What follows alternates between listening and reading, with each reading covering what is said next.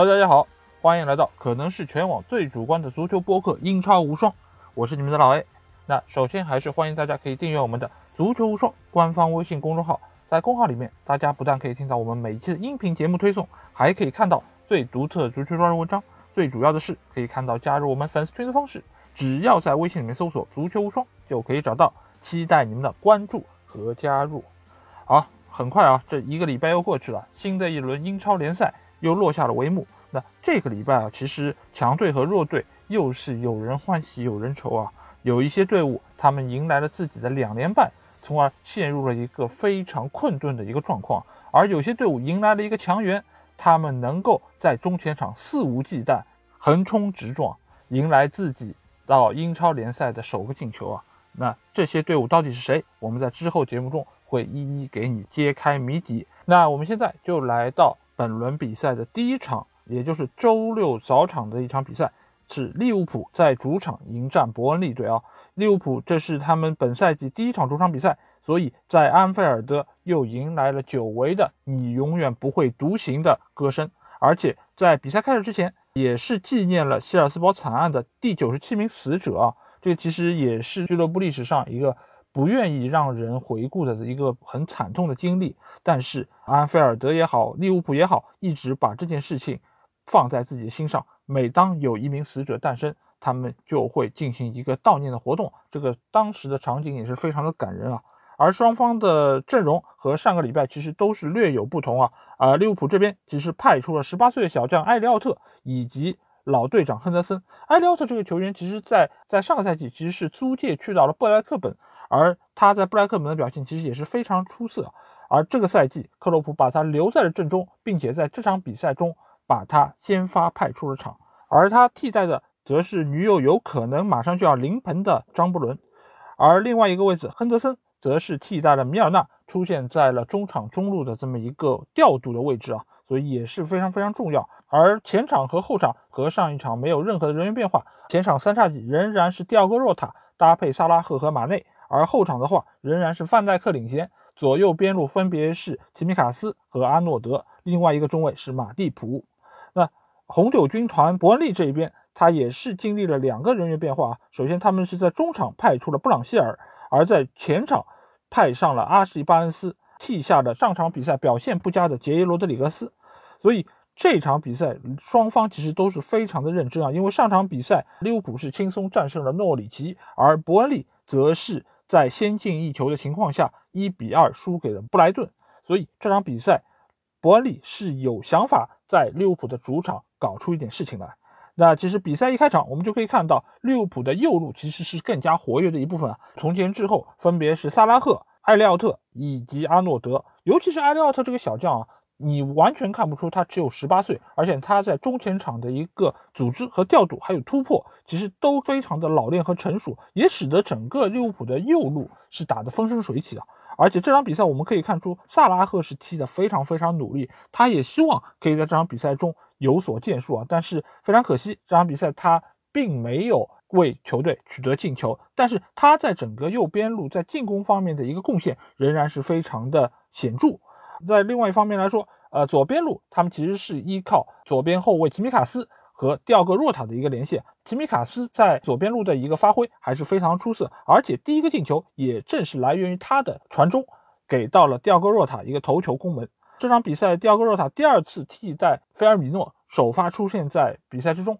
而且他的表现也是一如既往的出色。他并不是一个身高非常高的中锋球员，但是他对于落点的一个判断，还有抢点的能力还是非常出色。而这场比赛，第二个若塔仍然是给我们奉献了非常优异的一个发挥。但是这场比赛其实伯恩利打的也并不差，因为伯恩利这场比赛他们从一开始就是有想法想要在利物浦队这里获得进球的，而且他们也把整个自己的防线压得比较的靠上，他们的一个高位逼抢其实也是迫使利物浦队。出现了非常多次的失误啊，也使得门将埃里松其实受到了非常多的一个考验啊，尤其是在左边路的麦克尼尔这一侧，其实他们也是获得了非常多的机会，而且上半场麦克尼尔曾经有一次射门是打中了门框，这一点来说，红酒军团伯恩利在这场比赛，他们其实从一开场就打得不保守，但是他们的进攻手段，说实话还是比较的单一。他们仍然是比较倚重中前场的克里斯伍德以及这场比赛先发上场的阿什巴恩斯。尽管阿什巴恩斯要比上一场首发的杰伊罗德里格斯的状态要略好一点，但是这场比赛由于范戴克在中路的一个镇守，使得伯恩利队从正面突破的一个进攻收效甚微啊。所以这场比赛其实范戴克对于整个利物浦队的一个贡献是非常显著，而且他在下半场对于球队的第二个进球其实也起到了自己非常重要的作用，正是源于范戴克的一脚长传给到了埃利奥特，使得埃利奥特传球给到阿诺德，使得阿诺德最终助攻了马内打进了第二个进球啊。我们上一场比赛其实也说到，范戴克的回归不只是对于防守端有非常重要的贡献，他的一对一的防守，他的落点的判断，还有他的上抢，其实都非常的好。同时，他在进攻端也给到了球队非常大的一个支援啊。因为首先利物浦队的防线会提的比较靠上，而且范戴克有一脚非常精准的长传能力，而这场比赛他这方面的特点也得到了非常显著的一个体现。但如果要评选这场比赛利物浦表现最好球员，我还是愿意投埃里奥特一票啊！因为这个十八岁的小将，他在全场的一个表现其实是非常令人刮目相看。他全场传球五十四次，成功率高达百分之八十三点三，也是仅次于亨德森、阿诺德以及马蒂普的一个球员。而且另外一方面，他其实也是很好的串联了阿诺德和萨拉赫之间的一个纽带。所以我觉得这个球员在未来的一个发展还是非常值得大家期待。利物浦在获得这场比赛胜利之后，他们已经在英超取得了七连胜，而且十二场不败啊！而且这也是他们连续第四场的零封，所以整个队伍现在的状态是往一个越来越好的方向在推进。但是也并不是说利物浦队没有任何的问题啊，我觉得这场比赛其实他们的防守端还是存在了非常大的一些问题，尤其是在面对对方高位逼抢这么一个情况下，直接让马蒂普以及范戴克面对对方高大的一个前锋球员，其实还是非常冒险的。而且伯恩利也多次从利物浦的内部插入进去，传出了有威胁的一些传球，只是阿里松在这场比赛中。非常优异的一个表现，才使得利物浦最终没有收获失球。所以这场比赛，我觉得对于利物浦来说是一个非常不错的结果，但是过程中仍然是有隐忧的。而对于伯恩利队来说，他们的进攻手段一如既往的是如此单一，但是我还是看到了他们在进攻上的一些威胁啊。毕竟这样一个能够多次从降级的泥潭中走出来的队伍，本身还是具有两把刷子。而且他们整个这样的英式打法，这种大开大合的一种风格体现，也是独属于他们这样一个传统英式球队所有的一个气质。所以面对伯恩利队，我个人觉得他们还是在后面的比赛中会有所表现啊。尤其他们在之后的两场比赛是在下周中会在联赛杯迎战纽卡斯尔，而在下周则会回到主场迎战利兹联。因为利兹联大家也知道，他们的防守能力相对来说是没有那么的好。而且，如果伯恩利他们能够率先取得进球的话，那对于利兹联获胜的概率将会非常的高。所以这场比赛其实还是对于伯恩利能有所期待。而利物浦队下场比赛将会坐镇安菲尔德迎战切尔西，这也是下轮的一场强强对话。我们在下期的节目中一定会给大家带来这场比赛的一个详细的分析。好，那第二场比赛就来到了周六的十点档，而十点档将会有四场比赛同时进行。那我们来到第一场比赛，就是在维拉公园进行的阿斯顿维拉对阵纽卡斯尔这场比赛啊。这场比赛其实双方也对首发阵容进行了一定程度的改变。阿斯顿维拉这边他们是上了道格拉斯·鲁伊斯以及雅各布·拉姆齐，而替下了上场比赛出现在左边路的塔加特以及在后腰位置的纳卡姆巴。这场比赛，阿斯顿维拉显然对于上场比赛输给沃特福德是有非常大的一个改变啊，因为他们觉得上场比赛可能在防守端和进攻端都出现了比较大的一些问题，才使得他们会输给一支升班马球队。而在纽卡这一边，他们是上了拉塞尔斯、舍尔以及海登，替下了上场比赛的克拉克、克拉夫特以及谢尔维。显然。纽卡斯尔对于自己的一个防守线还是有比较大的一些意见，所以他们更换了两名中后卫的球员。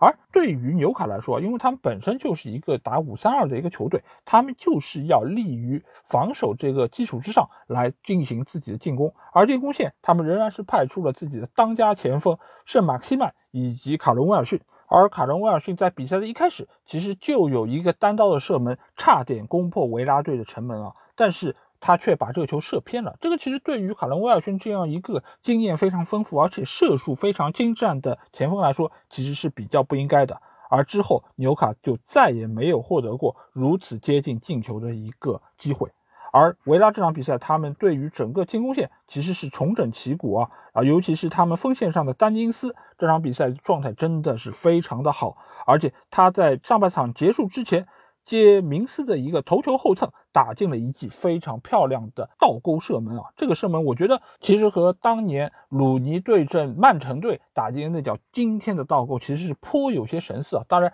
鲁尼的那个腾空以及他的一个动作更加的舒展和漂亮，但是这个进球，我仍然觉得会是本年度最佳入球的候选之一啊！在这点上，迪恩史密斯也是提出了同样的一个意见啊。从此之后，阿斯顿维拉在这场比赛中就占据了一个非常大的主动，因为整个纽卡他不能再以防守作为他们的第一要务。而就当他们全力进攻的时候，没想到后院又起了火。就在一次角球的过程中，明斯的一个头球打中了纽卡后卫的手臂，裁判在经过了 VAR 之后。判了一个点球啊，但是这个球其实我个人觉得是可以不判的，因为在目前一个对于手球比较宽松的一个大环境之下，其实这样的一个无意的手球，其实我个人觉得是稍微有些严厉了。但是判罚已经做出，而阿尔加奇的点球也罚得非常的干脆，所以也使得阿斯顿维拉取得了两球的领先。这个时候其实对于纽卡来说已经非常的艰难，而且他们在七十五分钟有一个点球被裁判取消，原因是。卡伦威尔逊在之前的一个进攻中已经处在越位的位置啊，这个判罚是彻底激怒了老帅布鲁斯啊，他在赛后对于裁判的执法是非常的不满意。但是事已至此，结果已经无法改变，对于纽卡来说，只能吞下两连败的一个苦果。这场比赛，我觉得维拉当然丹尼斯的表现是非常的出色，但是我觉得另外一个球员我多少要说一下，就是边锋埃尔加奇这个球员，其实一直在。维拉队内是处在一个不显山不漏水的一个状态，除了他在这场比赛打进了一个点球之外，他在边路的一个突破，还有内切的一个射门，其实都是属于他个人一个非常具有标志性的一个特色啊。所以我觉得在未来，在关注丹金斯也好，或者沃特金斯，或者说是布恩迪亚之外，我觉得也要多关注一下埃尔加奇这个球员。而在两队之后的赛程中啊。阿斯顿维拉将会在周中联赛杯的比赛中迎战英乙的球队巴罗，而在周末的联赛中，他们将会在主场迎战布伦特福德，这也是另外一支升班马。不知道这场比赛阿斯顿维拉能否好好正式面对这样一个升班马球队，而不要再在阴沟里翻船。而纽卡斯尔在收获了联赛的两连败之后，周中也将在联赛杯中迎战伯恩利队，而在周末的联赛中，他们将迎战。同样被视为降级热门球队的南安普顿啊，他们将会在主场迎战。这场比赛对于纽卡来说已经不容再失。他们如果在这场比赛中再次收获一场失利的话，那布鲁斯的帅位将会岌岌可危。好，那下一场比赛我们来到的是伦敦城的塞尔赫斯特公园球场，在这里，水晶宫队迎战的是小蜜蜂布伦特福德。而这两个队伍在经历了上一轮的比赛之后，其实是迎来了非常不同的一个境遇啊。水晶宫在上一场零比三脆败给了切尔西，而布伦特福德则是二比零爆冷战胜了阿森纳。所以布伦特福德是带着一个比较轻松的心态来到伦敦城。而这场比赛，水晶宫队也是做出了多个人员上变化。首先，他们在后防线上派出了约西姆安德森，而把库亚特推到了中场位置。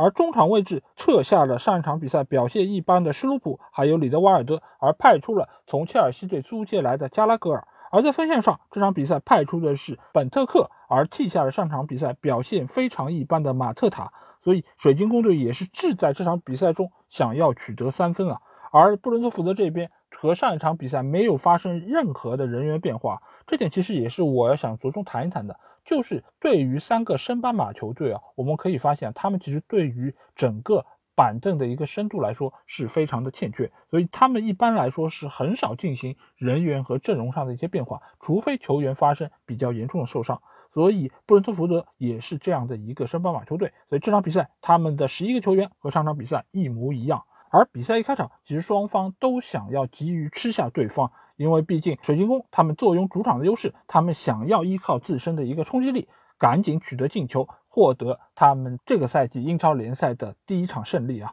所以一开场水晶宫就压得比较靠上，而且他们的主力前锋扎哈仍然是啊这支球队里面绝对的一个核心啊，他的带球突破能力还有传中的能力都是冠绝全场啊。但是布伦特福德其实你可以看到他们整体性是更加好的一方，而且他们中前场的姆贝乌莫他的技术也是非常的优异啊。所以这场比赛最后的结果其实大家也看到是一场零比零的闷战。但是其实内容一点也不少啊。首先就是布伦特福德他们的射门是水晶宫队的两倍，但是从场面上来说，水晶宫似乎是更占据优势的一方。因为首先这场比赛本特克的到来其实就是在中前场有一个非常重要的支点。因为我们也说到，就有些球员他是身体看上去很像中锋，但其实是一个边锋球员。就比如说我们之后会提到的卢卡库，但是本特克他就是一个。正正经经的中锋啊，尽管他的射术似乎已经比起他的巅峰状态有非常大的一个退步，但是这场比赛本特克仍然在对方的禁区内制造出了非常多的一个混乱，尤是下半场他有一个头球啊，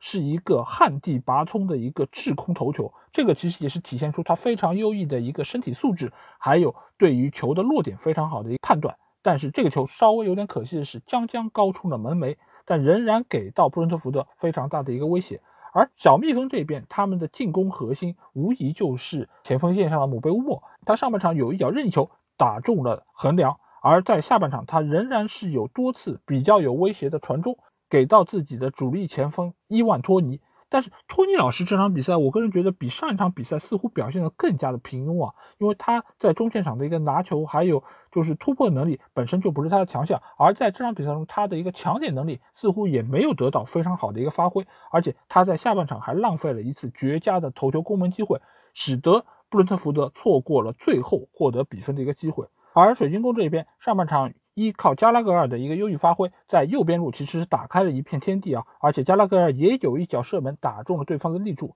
而下半场则是以扎哈的左路为主要的进攻突破口，但是扎哈这场比赛我们可以看到，他受到了对方防守队员一个重点照顾，使得他在下半场多次受到对方的一个侵犯。在这个时候，扎哈其实就体现出了他比较不成熟的一面啊！因为他在多次被对方放倒之后，他其实已经养成了一个。每次被犯规都要向裁判抱怨和要任意球要牌的这么一个不太好的习惯啊，所以使得他在整个下半场之后已经开始变得和对方要在斗气了。这个其实我觉得也是扎哈这么多年，尽管他拥有非常好的一个身体条件和技术能力，但是仍然没有豪门想要引入他的一个最主要的原因，就是他的心智似乎仍然不够成熟啊。甚至下半场，他在一次拼抢过程中，裁判并没有吹罚这个球犯规，他却直接把球抱了起来啊，甚至于差点要拿到黄牌啊。所以扎哈现在如果他没有办法展现出他比较成熟和冷静的一面，那水晶宫队这个赛季的一个前景，我觉得是更加蒙上了一层阴影啊。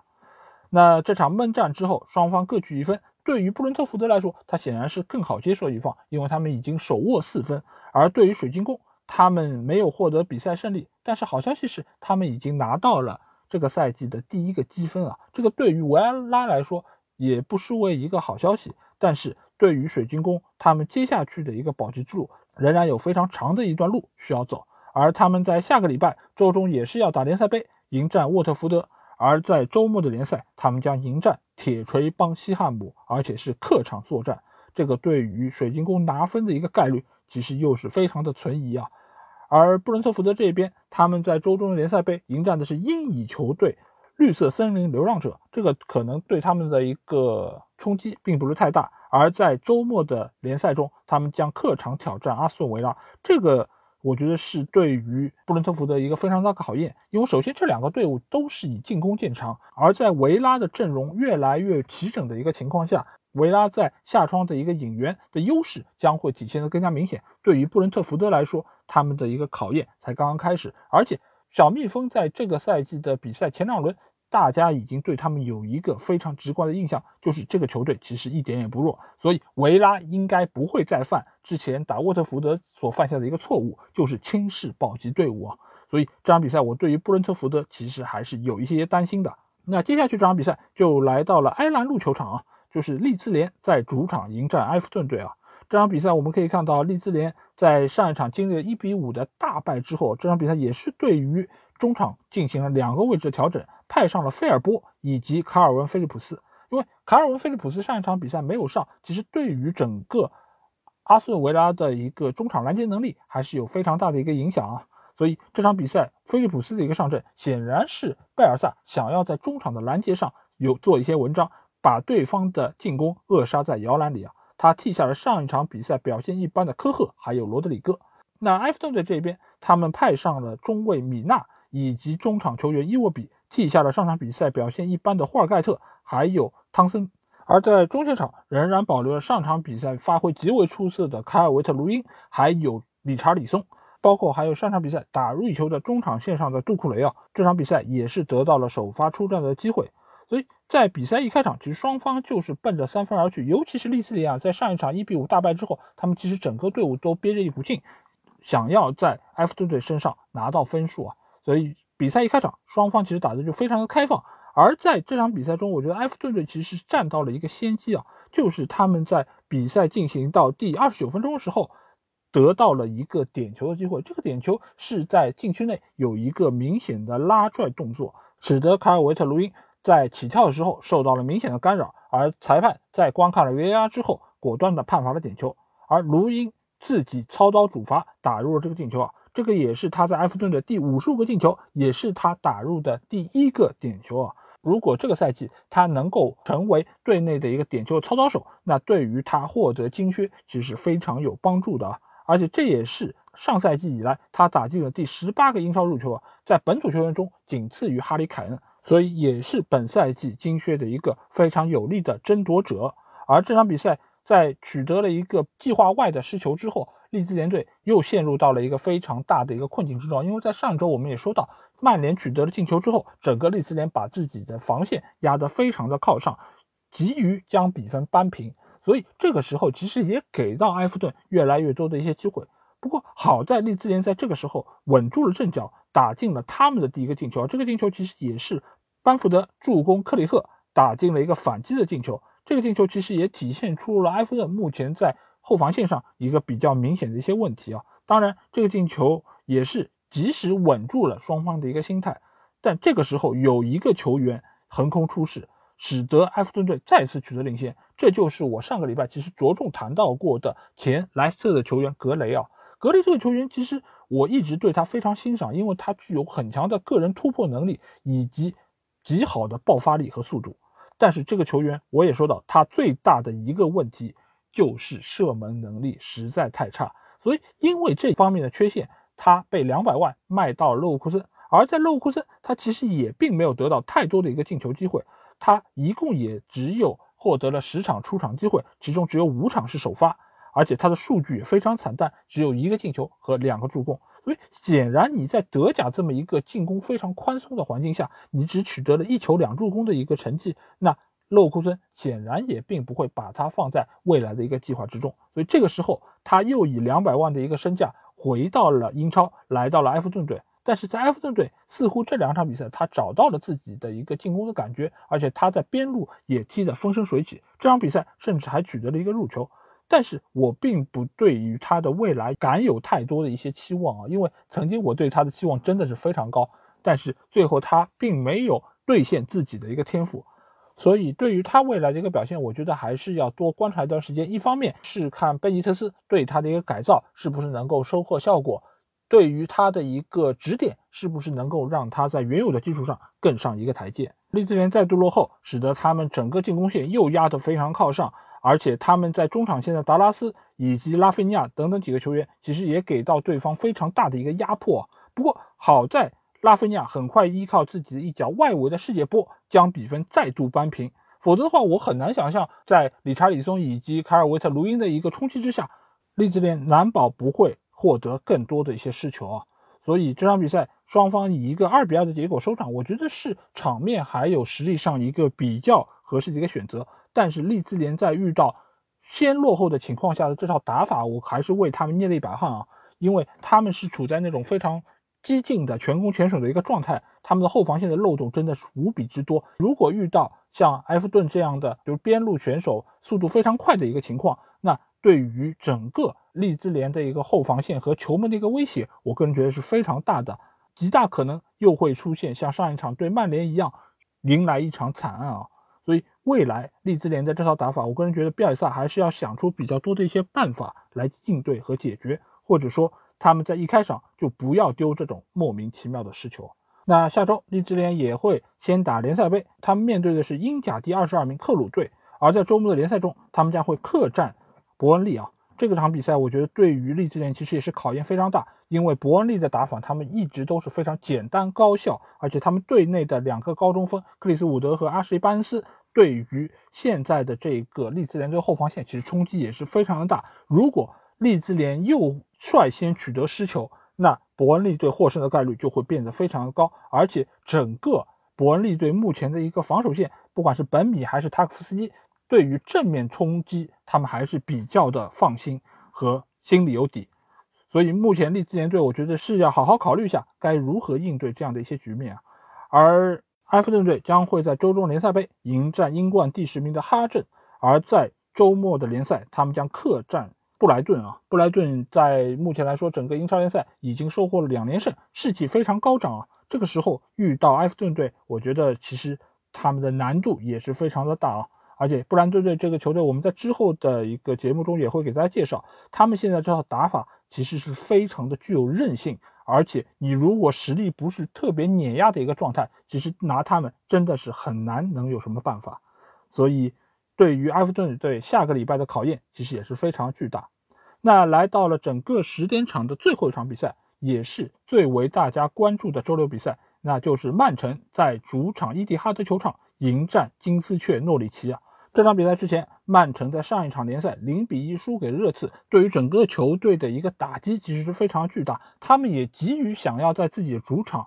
拿这样一个来自于英冠联赛的升班马出出气啊。所以这场比赛，瓜迪奥拉做出了多个位置上的人员轮换，这个其实也是我们非常熟悉的瓜迪奥拉，因为他每一轮比赛他的阵容都是变化莫测啊。首先，他在后卫线上派出了拉波尔特和凯尔沃克。替下了上场比赛表现极为糟糕的阿克以及门迪，在中场线则是派出了贝尔纳多·席尔瓦和罗德里，替下了马赫雷斯还有费尔南迪尼奥，而在前锋线上派上了他非常喜欢的前锋热苏斯，换下了斯特林。值得注意的一点是，他们仍然是派出了格里利什，还有锋线上的费兰托雷斯，而。费兰托雷斯仍然出现在了上一场比赛的中锋的位置，所以热苏斯在这场比赛中，他其实是打到了右边锋的一个位置上，所以这个其实也是这场比赛非常重要的一个看点。而另外一个比较有意思的地方，就是他在大名单里面派出了青年队的小将帕尔默以及多伊尔，而帕尔默甚至于在第六十八分钟替补金东安上阵啊。这个其实也可以看出瓜迪奥拉对于年轻球员的一个信任，以及对于他们在这场比赛中希望能够得到锻炼。而在诺里奇这一边，和上一场零比三输给利物浦这场比赛的阵容没有发生任何变化。这个其实我们在之前布伦斯福德那个比赛中其实也已经谈到，就是升班马球队他的板凳深度真的是比较的薄，所以他们一旦确立了自己的一个先发阵容之后，就很少会进行变化。所以诺里奇尽管上一场输了一个比较惨的零比三，但是他们仍然。保留了自己的一个先发阵容，他们觉得这套阵容还是比较的有竞争力，或者说他们拿不出比这个更好的一个人员来进行比赛。那比赛一开始，其实曼城队就显示出了他们高人一等的一个压迫力啊，他们将整个诺里奇的防线压的可能只有禁区线前的十来米的这么一个范围之内，所以整个队伍就是打的极有侵略性，他们也想要在比赛的前十分钟，甚至于前五分钟就取得入球啊。当然，第一个进球其实真的没有等太长的一个时间。这个进球其实是来自于一个乌龙球，也就是热苏斯的一个边路传中，打在了对方后卫，又弹到了门将科里尔的身上之后，弹进了网内啊。这个球我其实觉得百分之九十的功劳都要算在热苏斯的身上。而这场比赛，热苏斯真的是体现出了一句话，叫“树挪死，人挪活”。在锋线上的热苏斯，其实他的表现一直为广大球迷所诟病啊，不只是曼城队的球迷。对于我们这些中立球迷，对于热苏斯也一直觉得啊，他的上限其实是非常低，很难达到阿奎罗这样一个高超的前锋的水准。但是这场比赛把他放到了右边锋的位置，热苏斯整个人都活了。这场比赛他参与了五个进球中的三个进球啊，而且他进球的方式啊都是一模一样的，就是边路的一个传中，中路的球员进行抢点，然后轻轻松松把球打进，热苏斯取得了助攻的一个数据。这场比赛，我觉得热苏斯在右边路他其实是完成的非常好的一个动作。但是另外一方面来说，我其实觉得整个球队的一个战术体系其实也是促成了这一切的发生啊。就比如说右边路派上了凯尔沃克。其实对于中前场的一个支援就是非常的充分，因为首先这场比赛曼城显然是对于对方的攻击力是比较的清楚，所以他并没有派出四后卫，而是以三后卫的一个体系来代替，所以使得整个曼城队的一个进攻的一个力度就比上场比赛对热刺就是又更加强了一分，而且在这个时候他又派出了助攻能力极强的凯尔沃克来搭配若苏斯一起通盘整个右路，所以整个这场比赛。曼城队的右路是非常的活跃，而左路的话，尽管是下了斯特林，但是格里利什一如既往是有非常好的一个盘带能力，还有一个组织能力，再加上金多安的一个支援，使得整个左路格拉利什如鱼得水，能够得到非常多的一些球权。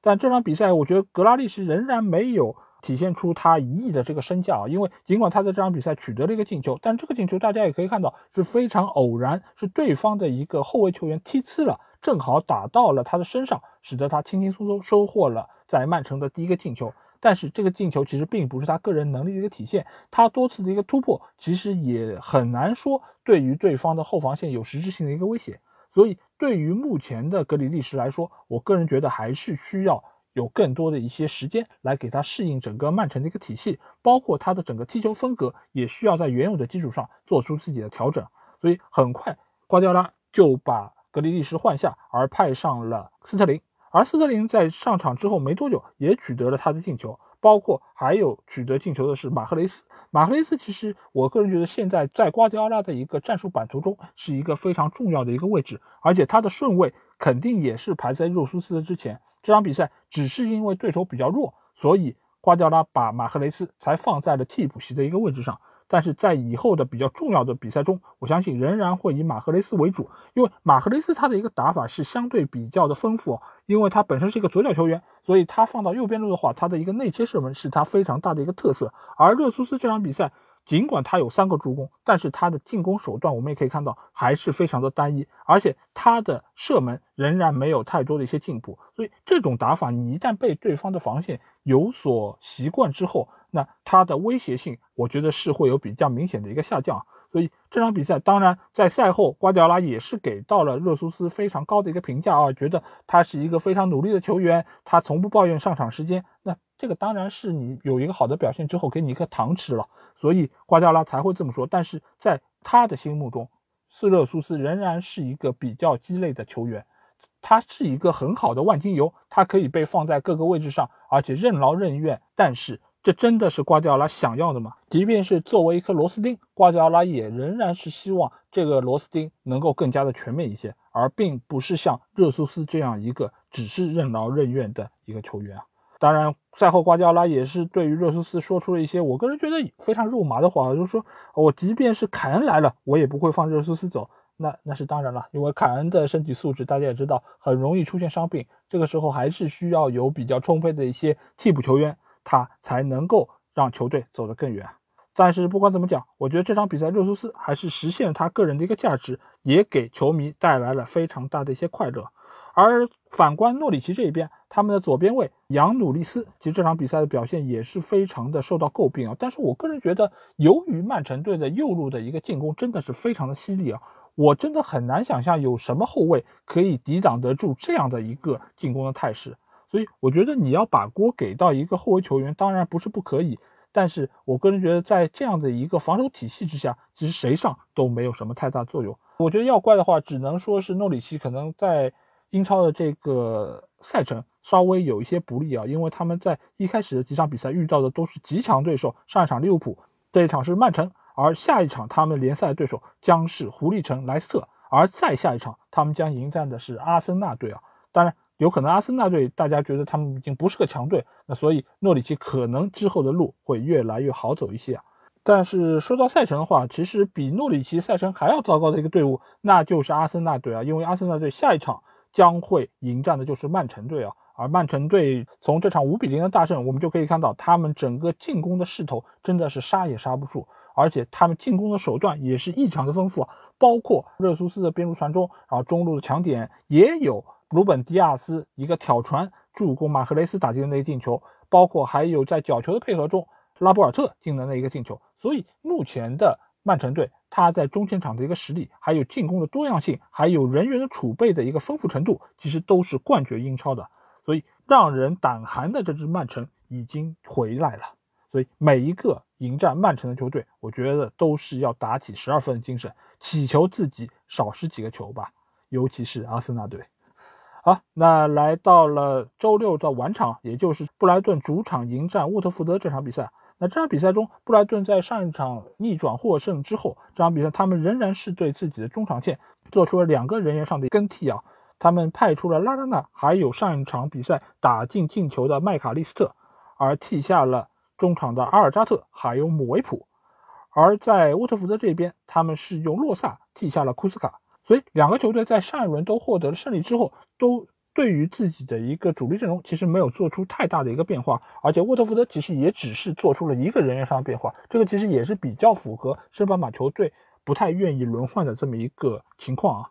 但是这场比赛我其实是看了半场，我觉得布莱顿队现在这套打法真的是非常的让人眼前一亮吧，我把它称为是叫乞丐版曼城啊。可能如果是喜欢布莱顿球迷会觉得有点不太好听，但其实这是一句好话。因为现在的布莱顿队，其实在打法上非常的像曼城，而且他们尤其是面对中下游球队，他们的控制力其实是非常具有压迫感的，而且他们在于整个球场的一个统治力，我个人觉得也是非常厉害啊。尤其是在他们这些球员普遍身价不高，而且能力也没有那么强的情况下。依靠波特这么一个捏合，使得整个球队的一个整体性其实还是得到比较好的一个发挥啊。尤其是前锋线上的莫派啊，连续两场比赛进球，这个真的是让人大跌眼镜啊。因为以前我们知道莫派是一个啊浪费机会的一个大户啊，他整个赛季其实也只能打进个位数进球，但是没有想到他两场比赛已经打进两个球了。所以也显示出了他比较好的一个状态，当然，同时也是整个球队的一个整体性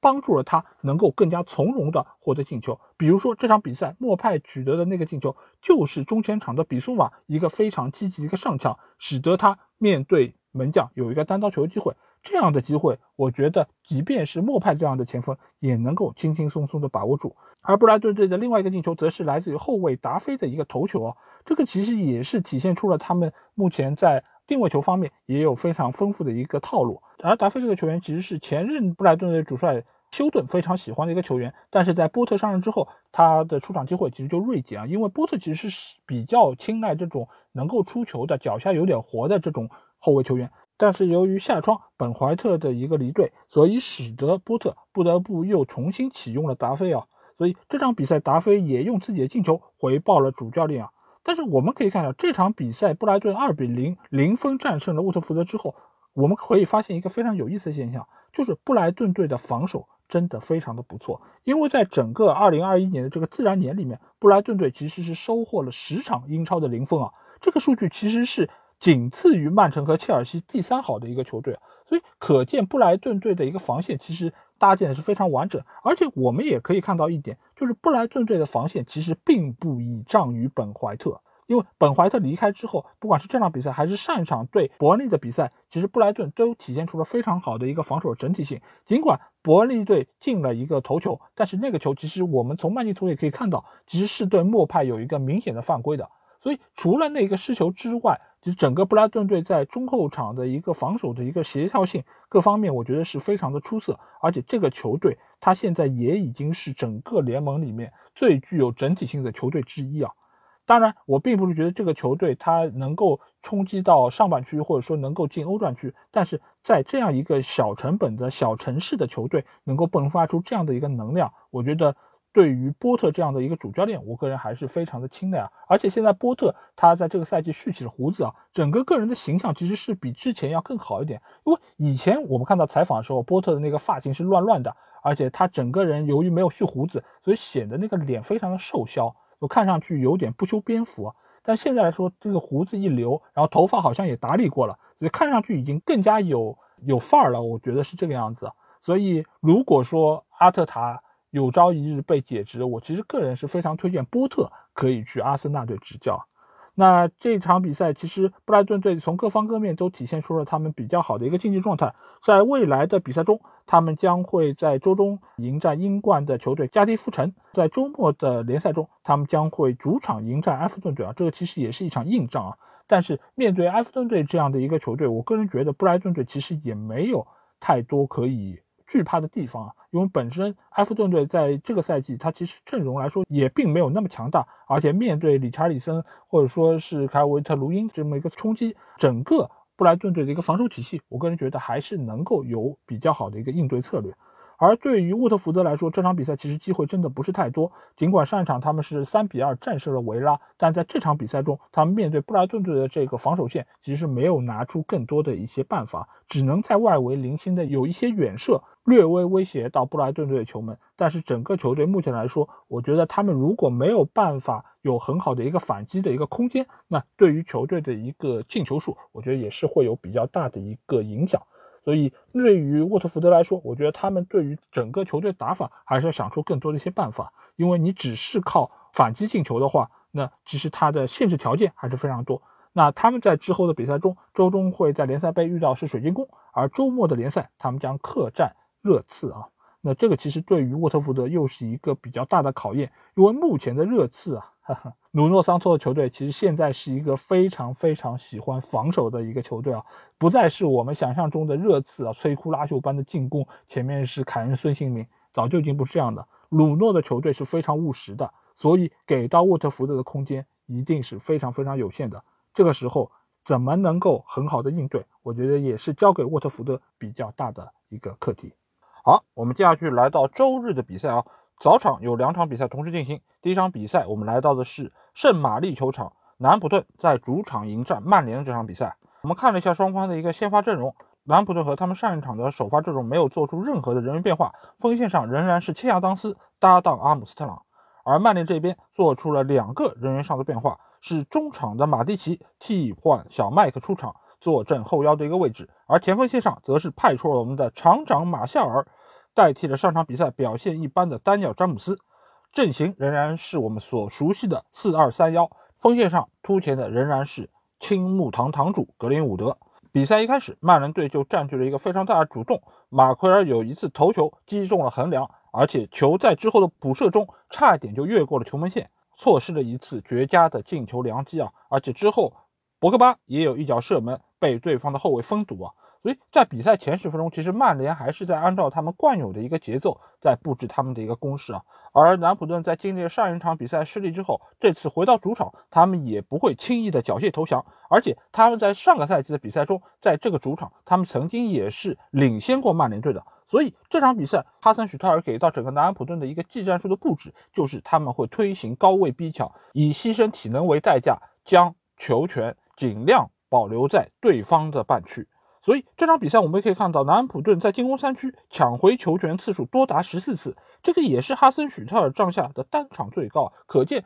这场比赛其实在战术层面上，南安普顿执行是非常非常的有效啊！而且这场比赛我们也可以看到，沃德普劳斯的任意球一如既往的是非常有威胁，包括他的直接射门被德赫亚扑出那一次，包括还有多次的角球和任意球的吊中，曼联整个的防线其实都在经历着考验啊！而且在上半场的第二十九分钟，那一个意外的失球，其实是打乱了曼联队整个一场比赛的部署。这个球其实是有一点小的争议啊，一方面是在于布鲁诺·埃尔南德斯那一次被抢断，其实是有犯规的嫌疑啊，因为对方其实是从侧后方进行了一个抢劫，而且并没有踢到球。但是这个球在之后的一个运行过程中，切亚当斯横切之后的一脚射门。打在了弗雷德的身上，发生了偏转之后，进入了一个死角。这个球其实，如果从他射门的一个角度，或者说是从他这个距离上来说，其实进球的概率是非常非常低的。但是弗雷德这一蹭，反而是帮助球偏转进了球门的死角，也使得德赫亚鞭长莫及啊。赛后，其实索尔斯克亚对于布鲁诺这一次被侵犯啊，其实也是对于裁判有所诟病啊，因为他说现在英超已经有从篮球。变成橄榄球的一个趋势啊！他说，如果是喜欢看这样足球的人，应该去看摔跤啊！就正好在昨天，我们群里也有类似的一段言论啊，就是我们的另外一个主播小吉，他在评论到尼斯和马赛的那一场法甲联赛的时候，因为最后时刻两队大打出手啊，成为了一个全武行。他就说，足球其实就应该是这个样子啊！如果你们是想看非常云淡风轻、很平静的足球，那还不如去看围棋啊！哎，你没发现吗？就是隔空这么远的一个距离，居然两个人说出来的话是如此异曲同工啊！这个真的是一个非常有意思的事情。但是不管怎么说，曼联在这个时候已经零比一落后。他们必须要在最短的时间里面把比分扳平，所以整个曼联队的阵型就开始压上。他们也希望能够复制去年在这片场地上的一个神迹啊！因为去年曼联在这个场地上两球落后情况下，最终依靠卡瓦尼的进球，三比二逆转获胜，拿到了三分。所以这场比赛，整个曼联队对于南安普顿的一个防线的压制，其实还是非常有信心。他们。觉得自己能够有能力拿下这个比赛之后，确实曼联队也创造出了非常多的机会，而包括下半场一开始，格林伍德就依靠自己的一个快速的抢点，攻入了自己的第十九个英超进球啊！这个进球其实也是在二十岁以下的球员中追平了阿内尔卡的记录啊，仅次于之前的欧文、福勒还有鲁尼。而这个助攻其实是来源于博格巴啊，这个也是博格巴这个赛季的第五个助攻。将比分扳平之后，曼联队整个上下的进攻的一个信心就更加足了。而在比赛的六十分钟，索尔斯克亚就派上了桑乔，寄希望于这名优秀的边锋可以一举杀死比赛。而之后的比赛却没有像曼联队想象那么顺利啊！尽管他们在攻势上仍然是创造出了很多的机会，但是南安普顿他们的防守反击却也打得有声有色啊！尤其是他们的右边后卫利弗拉门托，这场比赛的表现真的是异常出色。这名十八岁小将在整场比赛里面完成了六次阻截，而且。他没有被曼联队的球员过掉任何一次，而且他在整个边路的一个高速突破，多次突破卢克肖的一个防守，给到曼联队的后防线非常大的一个威胁啊！所以这个小将其实也是之后我们可以过多关注一下的。但是曼联队面对这样的一个铁桶防守，不但没有敲开对方进攻，自己本方的球门差点被对方洞穿啊！尤其是对方的前锋阿姆斯特朗有一次单刀球的机会啊！不过好在这场比赛，德赫亚的状态非常出色，我们那个熟悉的鸭爸爸又回来了。正是他的这一次神扑，使得曼联队没有再次落后啊。但是最终曼联也没有办法敲开对方的大门，只得吞下一场一比一的平局啊。这场平局之后，曼联也追平了阿森纳队在零三年创造的二十七个客场不败的一个记录。下场比赛，如果他们仍然可以在客场保持不败，那将打破这个英超纪录。但尽管如此，整个全队上下其实都是对于这场平局非常不满意啊！而且在这场比赛中，你很难说是因为球员的表现不够出色啊，因为博格巴也好，毕费也好，包括格林伍德，其实都展现出了非常好的一个竞技状态。如果说有什么让我不太满意的话，一方面是马夏尔在这场比赛中的一个态度仍然是非常的消极。看比赛过程中，其实解说也说到了，就是马夏尔为什么不能多跑一跑，为什么不能这个球再去追一追？而这场比赛，索夏把他派上场，我觉得一个非常重要的原因就是让他能够找回一点以往的状态，或者说给到潜在的买家看一看他目前的一个水准，希望可以在这个夏窗把他交易出去。但是似乎他本身也不是对于离开球队有特别强迫的一个意愿啊，所以这场比赛上的这些时间也打得非常一般，甚至于他是拖累整个曼联进攻的一个非常大的因素啊。而当桑乔上场之后，我们看到，就是他把桑乔其实是挪到了左边路的位置打之前马夏尔所在这个位置，但是桑乔在这场比赛中仍然没有让我们看到他那个极具威胁的或者有统治力的这么一个边路突破能力啊，所以桑乔可能还需要更多的时间来适应这样一个体系。这场比赛还有一个非常有意思的点啊，就是在比赛临近结束之前，索夏派上了我们久久期盼的灵皇啊。当然，林皇的表现并没有像上个赛季在西汉姆表现出来的这么有威胁、这么有统治力。他在最后的几分钟也不过是象征性的过来传了一传球，带了一带球，似乎整个球队对他的一个适应和配合度也不是特别的好，就只是简简单单把最后的几分钟给消磨过去。所以总体来说，我对于这场比赛其实是不满意的，而且很多的地方又让我看到了那个熟悉的曼联队，就是你想要他们取得进球，想要他们取得胜利的时候，他们似乎是有一点有劲儿使不上的这么一个感觉啊。而且索尔斯克亚在这场比赛中，他一如既往的保持住了他这种对于场面上的情况应变不足的这个问题啊，因为其实所有人都知道马夏尔的状态非常糟糕，你早就应该把他换下去，或者说你在调整两个双后腰的时候，应该先下体能已经不足的马蒂奇，而应该保留弗雷德在场上和小麦克一起再打一段时间之后再把弗雷德调整下去，可能会是更好的一个选择啊。好，那下一场比赛我们来到的是。狼队的主场，他们在主场迎战的是热刺啊。那这两个队伍其实目前来说也是有非常深的渊源，因为热刺的现主教练就是狼队的前任主教练努诺桑托。而这场比赛我们一看之下，发现哎，真的是有非常多有意思的地方啊。一方面是因为教练的互换，另外一方面是这两个俱乐部由于换了教练之后，整个的技战术打法就发生了非常明显的一个区别啊。首先我们可以看到，狼队由于拉热入驻之后。原本给我们印象中就是一个以防守见长的队伍，现在打得异常的开放啊！这场比赛他们的进攻仍然是非常的积极和主动，而且他们的射门数也是远高于热刺的。而热刺在引入了努诺桑托之后啊，已经不是我们那个印象中的就是进攻非常犀利，而且反击非常快速这么一个球队啊，而是打得非常的沉稳务实，甚至于有一点点保守，因为。热刺在这场比赛中非常早就取得了一个进球，这个进球其实是德拉阿里在禁区内被对方的门将放倒获得的一个点球。这个点球当然也是德拉里自己主罚操刀命中啊。那这个其实也是他在二零年三月份对伯恩利以来的第一个进球，他也结束了他个人历史上最长的十九场英超的一个进球荒啊。而且这一个进球就超过了他去年一整个赛季的进球总和，所以这个球其实对于德拉里来说也是非常的具有意义啊。但是另外一方面来说，这个球其实很早就失了，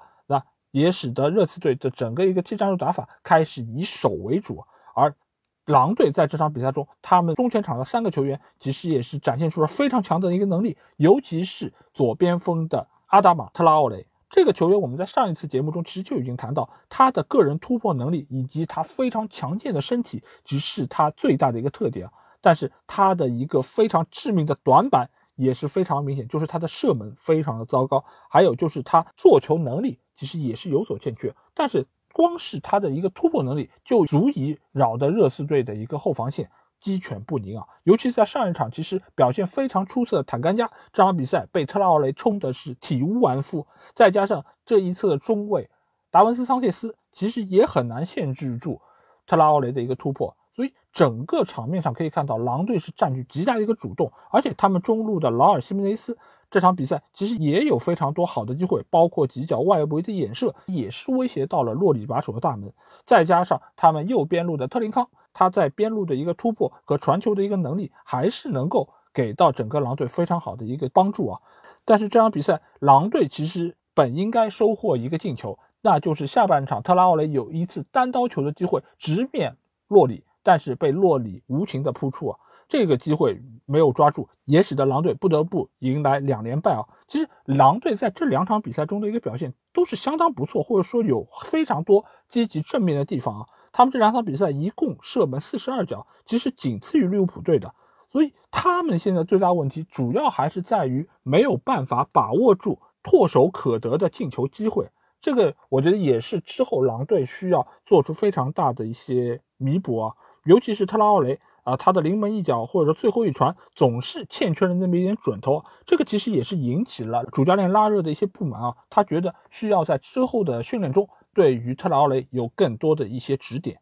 那不管怎么讲，狼队在经历了两连败之后，其实整个球队的一个境况已经不是太好。但是我还是能够从这个球队的身上看到一些积极正面的东西，包括他们在中前场这个三叉戟的一个表现，其实还是非常不错。而且他们的中场球员穆蒂尼奥或者说是鲁本内维斯，其实也是给到了。整个球队非常好的一个支撑啊，再加上这场比赛他们上了塞梅多，塞梅多其实这场比赛在边路的一个进攻能力也是得到了非常好的一个发挥啊，也给到了中前场的三个球员比较好的一个支撑，而且他在右边路和特林康的一个配合，其实也是打得非常不错，所以我对狼队的未来其实还是比较看好。而对于热刺啊这样一个我们心目中以进攻见长、打法非常漂亮、开放的一个俱乐部，居然。成了鲁诺桑托这样的一个样子，你当然可能成绩上会还可以，因为他可以拿到比较多经济实惠的胜利。但是我相信，如果是热刺的忠实拥趸啊，看到这样的一个场面，我觉得还是会比较的寒心啊。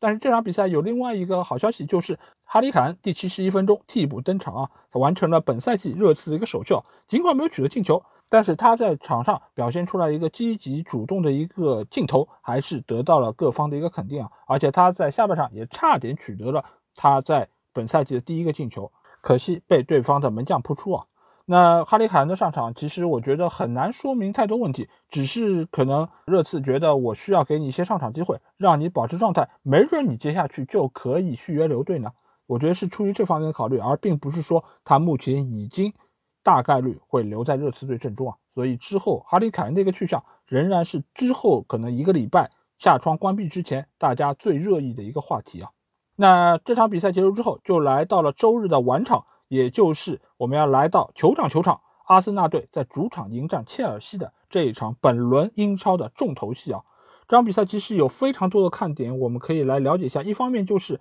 本怀特这场比赛由于新冠疫情，所以他没有进入大名单，而取而代之的是霍尔丁出现在了中后卫的位置上。而上一场表现极为糟糕的钱伯斯，这场比赛也被拿下，上的是塞德里克。而在中场方面，他们首发上场的小将萨卡。而替下了上场比赛表现极为糟糕，被林良锋誉为是英冠水平的巴洛贡啊，所以阿森纳在这三个位置做出了人员变化。而切尔西这边啊，这个赛季刚刚买来的卢卡库首发出场，在他身后的是哈弗茨还有芒特。而在边后位置上，这一次是把阿斯皮利奎塔拉到了三中卫体系的一个右后卫位置，而把里斯詹姆斯放在了边翼位啊。这个其实也是在这场比赛中非常重要的一个人员安排啊。那其实比赛一开始，大家就可以看到，切尔西其实是更加主动一方。这个主动一方主要的来源就是在卢卡库身上，因为卢卡库在意甲经历了一年的磨练之后，我们可以看到他在几方面其实是有一个非常大的进步啊。一方面就是他的身体更为强壮了，第二，他对于自己身体的一个使用更为驾轻就熟了。因为之前我们说到，就是卢卡库在曼联的时候，他其实很难发挥出他的一个身体优势的一个主要的原因，就是他的背身拿球能力不行。他比较适合的一个位置是出现在了边锋的一个位置。但是现在的卢卡库，我们可以看到，他这场比赛，不但是不惧怕和对方后卫的身体接触，而且他甚至有一点主动去找对方后卫的意思啊。尤其是被他压迫的帕布罗马里，这场比赛真的是非常的痛苦啊，因为。帕布罗·马里，我们知道他不是一个身体非常健硕的一个后卫啊，因为他是西班牙人嘛。西班牙的中后卫一般来说身体不会是特别强壮，他不像可能像马奎尔或者说是呃明斯这样的一些英格兰的后卫，他可能还可以和卢卡库来抗衡一下。但是帕布罗·马里这场比赛真的是非常非常的痛苦，他被卢卡库多次碾压，而且有很多次的头球争抢，其实也是陷入了极大的一个被动啊。所以这场比赛，卢卡库的发挥其实直接决定了切尔西在整个场面上的一个走势啊。这场比赛，卢卡库不但是取得了进球，而且他全场的八次射门、两次射正，在对方禁区内触球达到十一次，都是本场的最高啊。所以这场比赛，我觉得卢卡库的到来，其实对于整个切尔西的一个打法是有一个立竿见影的效果。而且赛后，图赫尔也对卢卡库能够如此快的适应球队的一个技战术打法，去表示钦佩和赞赏啊。那卢卡库这一方面其实是做得非常好，而这场比赛第二个进球则是来自于里斯詹姆斯。切尔西的第一个进球其实就是詹姆斯助攻卢卡库打进的，而第二个进球詹姆斯更加是如入无人之境，在对方的一个内部插进来之后打进了第二个入球啊！我觉得这个球或者说是整个上半场阿森纳之所以会陷入如此大的一个被动，一个非常主要的原因就是詹姆斯和卢卡库都持续在压制整个阿森纳队的左边路。左边路最强的一个存在其实就是蒂尔尼，但是阿森纳只有一个蒂尔尼，你防了卢卡库，你就没有办法防詹姆斯；你防了詹姆斯，你又没有办法防芒特。所以这三个球员轮番在这边挤压阿森纳队的一个防线，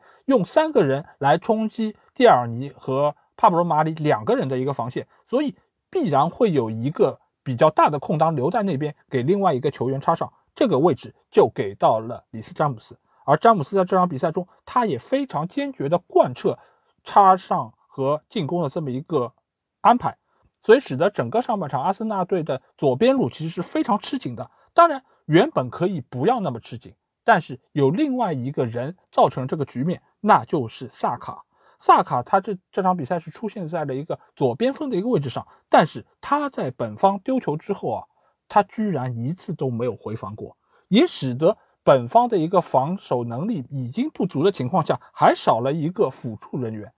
所以整个上半场在阿森纳队的一个左边路几乎是处在一个瘫痪状态，再加上卢卡库把。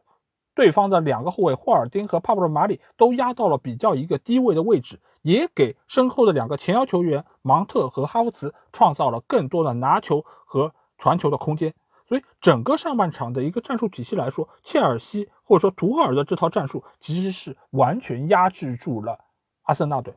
下半场，阿特塔尽管是做出了自己的一些调整，而且在下半场也派出了他们的主力前锋奥巴梅扬。但是奥巴梅扬由于刚刚从新冠中恢复，整个身体状态也不是特别理想，但是他仍然是奉献出了多次的有威胁的射门。但是只是依靠几次零星的单打独斗，其实很难威胁到切尔西的城门啊。而且切尔西在最后阶段还派上了坎特，以稳住这样的一个比分优势，所以最终二比零的比分被保持到中场。这场比赛其实我觉得可以聊的点非常多，一方面就是两个主教练对于场上球员的排兵布阵啊，因为赛后也有非常多的球迷，包括一些专家也说到，阿森纳队这场比赛之所以会失利，一个很大的原因是因为阵容不整啊，包括本怀特。包括中前场的拉卡泽特等等几个球员，其实都没有办法出战，使得他们在这场比赛中是收获了一场败局。但我个人觉得，就目前的阵容实力上来说，阿森纳本来就已经差了切尔西一个档次不止。而切尔西这场比赛并没有痛下杀手啊，因为如果是看这场比赛的球迷一定会知道，上半场如果切尔西能够痛下杀手的话，阿森纳极有可能会是四个球以上。所以这场比赛以二比零结束，其实就是双方真实实力的一个比较好的体现啊！而且图赫尔在这场比赛中，他不但试验了卢卡库，而且他也让坎特替补出场，也为自己整个球队球员的一个轮换使用做出了自己的尝试啊！所以我觉得图赫尔这场比赛真正的是做到了一场完胜，拿到了三分，取得了零封，而且也让一些板凳上的球员得到了出场机会啊！所以我个人觉得，现在阿森纳队的问题真的是非常多，而且就在这两天。平台上的各个知名主播不约而同的都发出了关于阿森纳队的一些节目内容啊，那这个地方其实我觉得我也没有必要再多讲一些什么，那因为我相信作为枪迷的严强老师肯定会做出他个人的一些看法，但是目前来说，阿特塔的日子会非常难过，因为接下去他们的对手将是曼城队啊，而对曼城这场比赛，我个人觉得阿森纳可能会迎来又一场的苦战啊，因为目前的这支曼城队。他们的攻击力是异常的强大，而就目前阿森纳的一条防线的能力来说，我个人觉得是很难扛得住啊，因为他们只有一个蒂尔尼，你又如何能够防得住瓜迪奥拉这么多中前场的一些进攻好手？而且下场比赛本怀特仍然是无法出战的，大概率的一个后防配置仍然和这场比赛一样，是帕布罗马里加上霍尔丁的一个中卫组合，左边蒂尔尼，右边的话。我不知道他们是继续派出塞德里克，还是会沿用第一场比赛表现比较让人失望的钱伯斯啊。个人觉得，你如果是面对曼城队的这一套进攻的体系，你要派出像钱伯斯这样一个可能进攻会比防守略好的一个球员来说，效果应该会比较的令人失望。但不管怎么讲，我觉得现在阿森纳他们已经来到了积分榜上倒数第二的位置，留给阿特塔的时间应该是不多了。所以在这场比赛结束之后，我觉得切尔西他们可以开开心心的迎来自己的两连胜，而且他们也迎来了这么样的一个全面的神锋卢卡库。而阿森纳队，我觉得他们只能祈求奥巴梅扬能够恢复的再好一点，拉卡泽特什么时候能够及时复出。好，那接下去就是本轮的最后一场比赛，也就是在今天凌晨刚刚结束的西汉姆队在主场迎战莱斯的这场比赛。这场比赛，我今天早上起来一看比分，我真吓了一跳。没有想到铁锤帮下锤下的这么狠啊，一下子就把狐狸脑袋上砸出了四个包啊！那我们来看一下，到底是发生了什么情况？这两个队伍在这场比赛的一个先发阵容和上一场比赛没有做出任何的人员变化。那我第一个看到的关键词其实就是红牌啊，因为在上半场的比赛中段啊。埃尤泽佩雷斯就吃到了一张直接红牌，被罚下场，这可能也是直接影响到了最后这个比赛的一个结果。我是仔细看了一下这个 VR 的一个回放镜头，我个人觉得这个红牌其实是有一点点过分严厉了。因为你如果只是看 VR 的那个录像，你会觉得哦，这个踩到人家脚踝了，而且踩得非常的重啊，那你应该是一张红牌下去。但是如果你是结合之前的录像镜头，你会发现这个其实是阿约泽佩雷斯被西汉姆的球员推了一把，他是在努力保持自己的平衡的过程中往前在那边踏步，正好踏到了对方的脚踝。这个其实并不是出于他本人的一个恶意犯规或者怎么样。那我觉得你作为主裁判来说，你应该要结合上下文一起来看一下这个镜头，而不应该单单只是看那一张图片啊。所以我觉得这个给一张黄牌其实是比较合适的。但是这个时候，尤其是在西汉姆已经一比零领先的情况下，再给狐狸城一张直接红牌，我个人觉得是过分严厉了。这个其实我也想聊一聊这个赛季英超的一些判罚啊，因为很多时候英超其实是给人一个判罚尺度比较宽松啊，鼓励进攻的这么一个态势。但是这一次的英超的一个裁判委员会的改革，其实我觉得某种程度上是有一点点交往过正啊。就比如说像布鲁诺的那一个没有判犯规，再加上这一次的红牌又变得过于的严重，就是我觉得他们现在在标准的一个拿捏上似乎并不是特别的统一啊。而且现在也有越来越多的一些主教练在赛后的一些声音，其实也一定会被他们听到啊。包括其实像上一场阿森纳对切尔西这场比赛，其实萨卡也有一个在禁区内被绊倒，应该要获得点球的这么一个判罚啊。但是裁判在听取了 VAR 的一个意见之后，仍然是没有进行判罚。这个其实我觉得也是赛后会引起比较多的一些争议啊。但是不管怎么讲，红牌已经发生。阿约泽佩雷斯在上半场就被罚下，使得狐狸城在这场比赛中处在一个非常不利的境地啊。但是尽管红牌是对莱斯特城造成了非常大的影响，但是在这个之前，他们已经零比一落后。这个失球是怎么发生的呢？那就不得不提一提莱斯特这场比赛表现最为糟糕的两个球员，他们就是莱斯特的两个中后卫阿马泰和瑟云居。第一个失球其实就是来自于阿马泰的一个失位，所以使得弗纳尔斯打进了第一个进球。而第二个丢球则是瑟云居一个非常非常愚蠢的失误啊，因为他连头都没有抬就把球传给了自己的门将，但这个时候舒梅切尔其实已经不在门内啊，被安东尼奥断球之后助攻本拉赫马打进了第二个进球，而第三个进球又是瑟云居他在和安东尼奥的一个对抗中被对方用身体扛开之后转身射门，因为我们也知道一个中锋球员在禁区内其实是很难实现转身的，但是这个球。安东尼奥却打得如此的自信和从容啊，因为他把瑟云居扛开之后，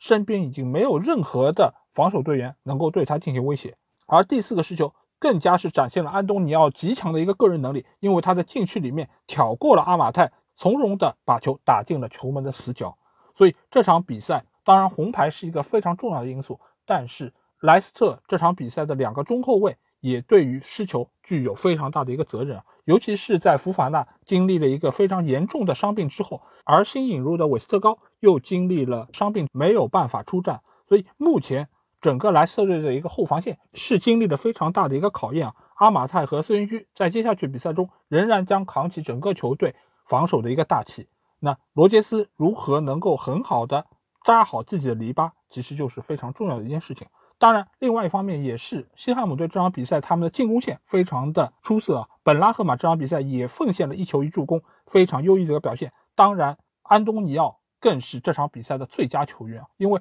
他不但是身体强壮，他还有非常好的一个抢点能力，而且他还有非常好的一个远射能力，多次威胁到了舒梅切尔。所以这场比赛，我觉得莱斯特最可怜的人就是舒梅切尔。因为他真的是拿对方整个一条进攻线无可奈何，而且除了本拉赫马和安东尼奥之外，这场比赛鲍文的一个发挥也是非常出色。他有六次准确的传中，创造了五次得分机会，也是整个西汉姆联队的最高。所以铁锤帮这个球队在千古奇冤莫耶斯的一个带队之下，整个球队迸发出了一个非常好的竞技状态。尤其是在他们还没有欧战的情况下，球队能够全身心的投入到联赛之中。可以让他们在这两场比赛中收获八个进球，现在暂居积分榜的首位啊！这个其实对于西汉姆这样一个整体平均身价并不是太高的俱乐部来说是非常不容易的一件事情。而下场联赛，他们仍将坐镇主场迎战近况不佳的水晶宫队。对于进球状态如此神勇的安东尼奥还有本拉赫马来说，这场比赛可能又是他们刷数据的一个非常好的机会啊！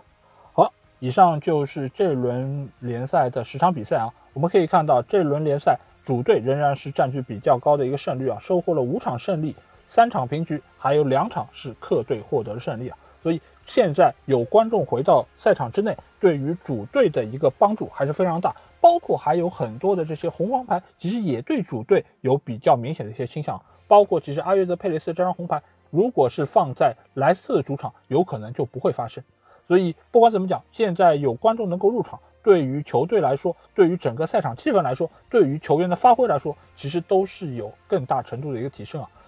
同时，也希望英国政府可以在防疫这一部分能够做出自己更大的努力啊，让更多的球员可以不要再受疫情的困扰，让更多的球迷可以走到球场来观看自己心爱母队的比赛。好，那这周的节目就到这里啊。如果你听了我的节目，有什么话想对我说，或者想要和我直接交流，可以加我们的群。只要在微信里面搜索“足球无双”就可以找到，期待您的关注和加入。那今天节目就到这里，我们下期英超精华节目再见吧，大家拜拜。